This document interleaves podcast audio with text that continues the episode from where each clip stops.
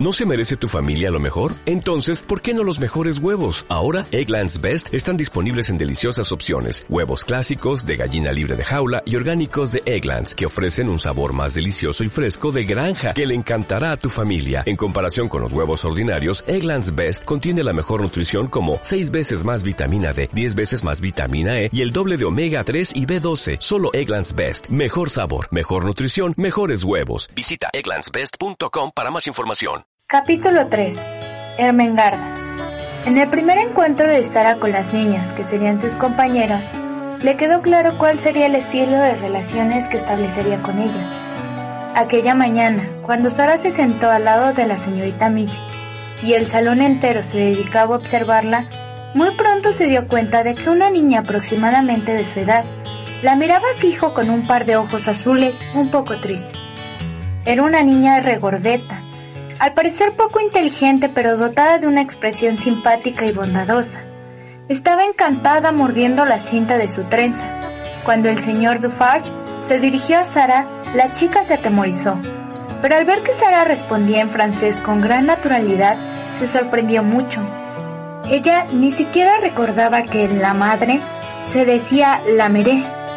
Le maravillaba escuchar que una niña, casi de su misma edad, pudiera juntar tan fácilmente todas aquellas palabras en francés.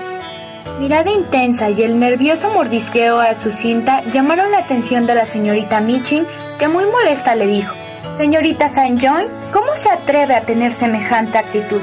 Baja esos codos, quítase la cinta de la boca, siéntese derecha inmediatamente. La pobre niña se sintió muy avergonzada y cuando escuchó las risitas burlescas de Lavina y Jessie, se puso roja y parecía que las lágrimas iban a brotar de sus ojitos asustados. Cuando Sara la vio, se compadeció de ella y sintió que le gustaría ser su amiga. Era una característica de Sara. Siempre estaba dispuesta a acudir en ayuda de quien se viera en apuros o estuviera pasando momentos amargos. Si Sara hubiese sido varón y vivido unos cuantos siglos atrás, solía decir su padre, habría recorrido los países blandiendo su espada en defensa de cuanto ser viviente se encontrara en dificultades. Cuando ve a alguien en desgracia, se siente impulsada a la acción. Así pues, la hija de Saint John conmovió el corazón de Sara y siguió observándola durante el transcurso de la mañana. Advirtió que las lecciones no eran cosa fácil para ella. Su lección de francés fue lastimosa, tanto que hasta el profesor Dufarge sonrió al oír su pronunciación. Lavinia, Jessie y otras alumnas se codeaban riendo y mirándola con desdén. A Sara eso le dolía. No es gracioso, en realidad, dijo entre dientes inclinándose sobre su libro. No deberían reírse. Al terminar la clase, las alumnas se reunieron en grupos para charlar. Sara buscó a la señorita St. John. La halló hecha un ovillo y desconsolada en un rincón. Se acercó a ella y le habló. Las palabras eran las que cualquier chicuela le habría dicho a otra al proponerse hacerse amigas, pero en Sara había ese algo particularmente delicado y afectuoso que todos advertían desde el primer momento. ¿Cómo te llamas? dijo Sara. La pequeña se asombró al escuchar esas simples palabras. Una alumna nueva es siempre motivo de expectación y esta en particular. La noche anterior todo el colegio había tejido comentarios sobre ella, hasta que el sueño las venció exhaustas por la curiosidad y las versiones contradictorias. Una compañera con un coche, doncella particular, un pony y un viaje desde la India no era algo que sucediera todos los días. Me llamo Emengarda Saint John, contestó cohibida. Tu nombre es muy bonito, parece de cuentos. Yo me llamo Sara Cruz. ¿Te gusta mi nombre? dijo Ermengarda, halagada. A mí, a mí me agrada el tuyo. El mayor problema en la vida de Mengarda era que su padre era un hombre muy inteligente. Hablaba siete u ocho idiomas. Tenía una enorme biblioteca y parecía que había leído todos esos libros y que no podía comprender cómo una hija suya era tan torpe, que jamás sobresalía en nada. Hay que obligarla a aprender, había dicho a la señorita Michin. ¡Santo cielo! había exclamado su padre más de una vez mirándola sin consuelo. Hay veces en que pienso que es tan tonta como su tía Elisa. La tía Elisa había sido dura de entendimiento y olvidaba las cosas tan pronto las había aprendido. Emengarda era de una semejanza sorprendente. Era la peor alumna de la escuela y nadie podía negarlo. Ermengarda se pasaba la mayor parte de sus días afligida y bañada en lágrimas. Estudiaba las lecciones y las olvidaba, o si podía repetirlas no las comprendía. Era natural, pues, que al trabar conocimiento con Sara se quedara mirándola confusa, presa de profunda admiración. Tú eres tan inteligente, tú puedes hablar en francés, ¿verdad? preguntó con tono de respeto Ermengarda. Sara, mirando por el amplio ventanal, se sentó con las piernas recogidas y puso los brazos rodeando las rodillas. Le dijo que a menudo la gente decía eso, pero que a menudo ella se preguntaba si sería cierto. Puedo hablar francés, porque lo he oído toda mi vida, contestó. Tú también podrías si siempre te hubiesen hablado en ese idioma. Oh, no, no podría, dijo Ermengarda. Jamás podría. ¿Por qué? preguntó Sara con curiosidad. Ermengarda sacudió la cabeza tan energéticamente que su trenza se movió de lado a lado. Me acabas de escuchar en la clase, declaró. Soy siempre así. No puedo decir las palabras. Son tan raras. Y entonces, viendo la expresión de desencanto en la cara de su compañera, Sara se echó a reír y cambió de tema. ¿Te gustaría conocer a Emilia? preguntó. ¿Quién es Emilia? Sube a mi dormitorio y lo sabrás, dijo Sara tomándola de la mano. Juntas corrieron escaleras arriba. Es verdad, murmuró Ermengarda, cuando cruzaban el vestíbulo. ¿Es verdad que tienes un cuarto para jugar tú sola? Sí, respondió Sara. Papá le pidió a la señorita Michin que me lo permitiera, porque, bien, porque cuando juego invento historias y me las cuento a mí misma, y no me agrada que la gente me escuche. Si me doy cuenta de que hay personas que escuchan, no me salen bien. Y posando su mano en el brazo de su amiguita, en señal de cautela, murmuró en voz baja. Acerquémonos despacio a la puerta, y entonces abriré de repente. Quizá logremos sorprenderla.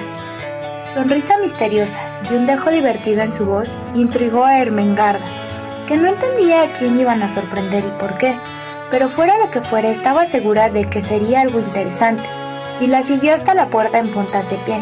Entonces, Sara empujó bruscamente la puerta y la abrió de par en par. Se vio el salón ordenado y con un hermoso fuego ardiendo en la estufa y al lado una maravillosa muñeca sentada en una silla que parecía estar leyendo un libro. ¡Oh! Se ha vuelto a sentar antes de que pudiéramos sorprenderla. Exclamó Sara. Tú sabes que siempre hace lo mismo. Es rápida como el relámpago. Ermengarda miraba a Sara y a la muñeca. ¿Es que puede andar? preguntó sin aliento. Sí, repuso Sara. Al menos así lo creo. Es decir, yo imagino que creo que puede. Y eso vuelve las cosas como si fueran ciertas. ¿Tú nunca inventas cosas? No, dijo Ermengarda. Nunca. Yo... sígueme contando. Tan hechizada estaba por esta singular nueva amiga que se quedó contemplando a Sara en vez de contemplar a Emilia, por más que esta fuera la muñeca más linda que nunca había visto. Sentémonos, dijo Sara, y te contaré. Imaginar es algo tan fácil que cuando comienzas cuesta detenerse. Solo es cuestión de empezar. Es maravilloso. Emilia, escucha tú también. Esta es Ermengarda San Join. Emergarda. Esta es Emilia. ¿Te agradaría tenerla en brazos? Oh, ¿me permites? dijo Ermengarda. ¿De veras? ¡Qué linda es! Y tomó a Emilia en sus brazos. Ermengarda estaba encantada. Nunca había soñado con un momento tan delicioso durante su breve vida, exenta de encantos. Sara, sentada hecho un ovillo sobre la alfombra, delante del fuego, comenzó a contarle historias increíbles de un mundo desconocido para ella, relatos de su viaje, descripciones de la India, etc. Pero mucho más interesantes aún fueron las fantasías acerca de las muñecas que caminaban y hablaban y pueden hacer cualquier cosa que quieran, siempre que los humanos no se hallen presente, porque les gusta mantener sus poderes en secreto, y cuando escuchan que alguien se acerca, corren a sus lugares y se quedan muy quietas. Es algo mágico, dijo Sara muy en serio. Cuando Sara relataba la aventura de la búsqueda de Emilia, Ermengarda vio que se alteraba su rostro algo como una nube veló la luz brillante de los ojos. Se quebró su voz tan repentinamente que produjo un sonido como un sollozo. Luego cerró la boca y apretó los labios.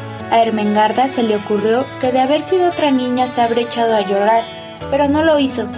¿Te duele algo? se aventuró a decir. Después de una larga pausa, Sara contestó, sí, pero no en el cuerpo. Luego añadió con una voz que se esforzó en mantener firme. ¿Quieres tú a tu padre más que a nadie en el mundo?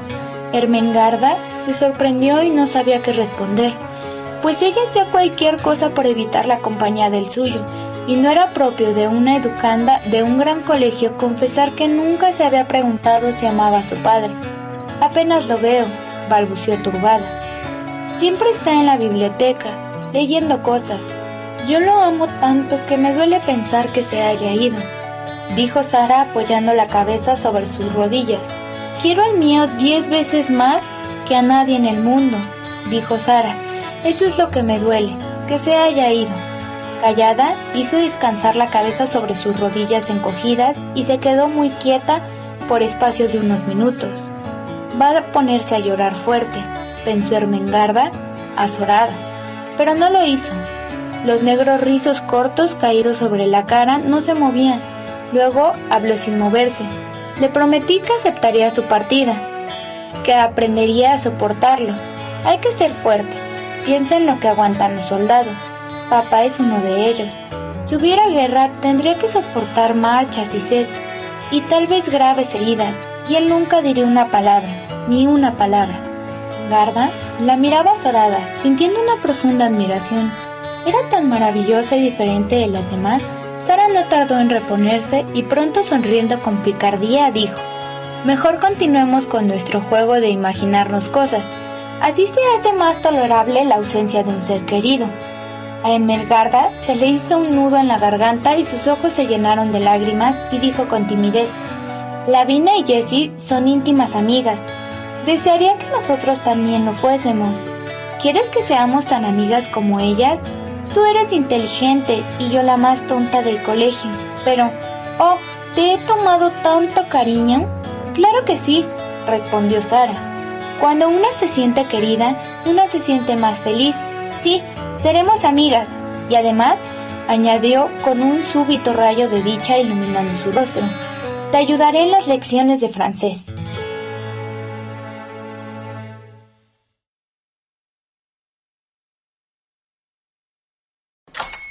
Hola, buenos días, mi pana. Buenos días, bienvenido a Sherwin Williams. ¡Ey! ¿Qué onda, compadre? ¿Qué onda? Ya tengo lista la pintura que ordenaste en el ProPlus app. Con más de 6.000 representantes en nuestras tiendas listos para atenderte en tu idioma y beneficios para contratistas que encontrarás en aliadopro.com. En Sherwin Williams somos el aliado del PRO.